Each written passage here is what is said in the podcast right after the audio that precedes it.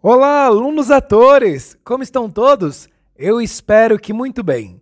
Meu nome é Fábio Viana. Eu sou ator, diretor e professor de teatro. E estamos aqui com a continuação do podcast feito por Elizabeth Costa, que se chama Maria de Vila Matilde. Vamos lá? Vamos continuar a ouvir essa história incrível? Até mais, pessoal! Maria fica envergonhada.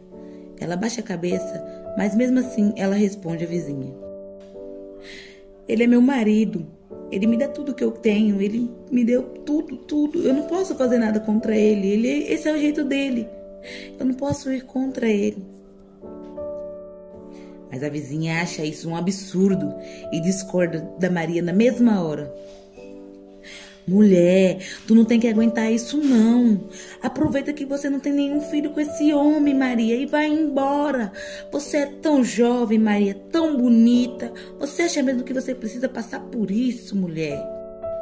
As lágrimas começam a escorrer no rosto de Maria, que, sem saber o que fazer, sem saber o que responder, diz a vizinha: Mas eu larguei tudo por ele, mulher. O que, que eu vou fazer se eu abandonar ele? A minha família não quer mais saber de mim. Eu não tenho trabalho, eu não tenho nada. Mulher, você tem força, você é nova, você pode trabalhar sim. Você não precisa desse homem pra nada. E no meio da conversa, o marido de Maria aparece. Ele vem cantando pneu com seu carro. Ele desce do carro com tanta fúria e sai arrastando Maria pelo braço. O que você tá fazendo na rua, sua vadia? Tava conversando de macho com essa vizinha? É assim que você quer ser minha mulher?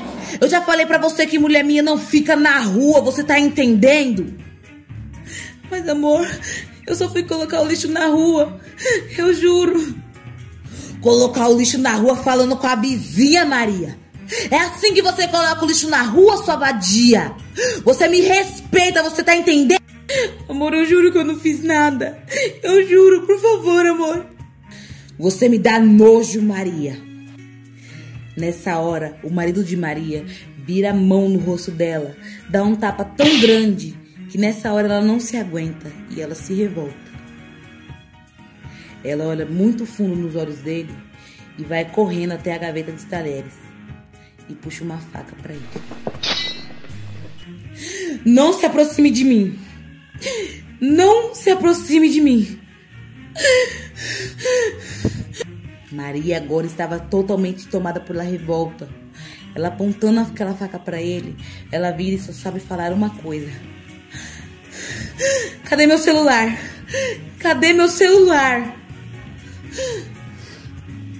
O marido de, Maria fica assustado. Ele não esperava uma reação dessa vindo da parte dela. Amor, o que você vai fazer? Abaixa essa faca. Eu vou ligar pro 80. Eu vou entregar o seu nome. E o marido de Maria fica tão desorientado que ele muda. Pra que isso, amor? Você não precisa fazer isso. Amor, olha para mim. Abaixa essa faca. Vamos conversar. Mas Maria estava tomada por uma revolta tão grande que ela não ia aceitar mais nada. Eu vou entregar o teu nome. Eu vou indicar onde é o seu endereço aqui. Você não vai entrar nunca mais. Eu vou jogar água fervendo em você se você tentar se aproximar de mim. Para com isso, amor. Eu não vou fazer mais, eu prometo. Não.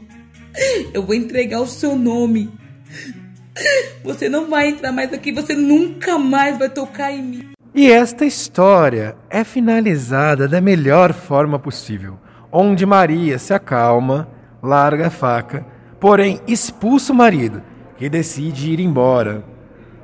Ela acaba denunciando ele pelos maus tratos que recebeu durante anos e nunca mais permitiu que ninguém a faça de prisioneira. Começou a aprender o que dar e receber amor de verdade. Infelizmente, este não é o final mais comum dentre os casos como o de Maria.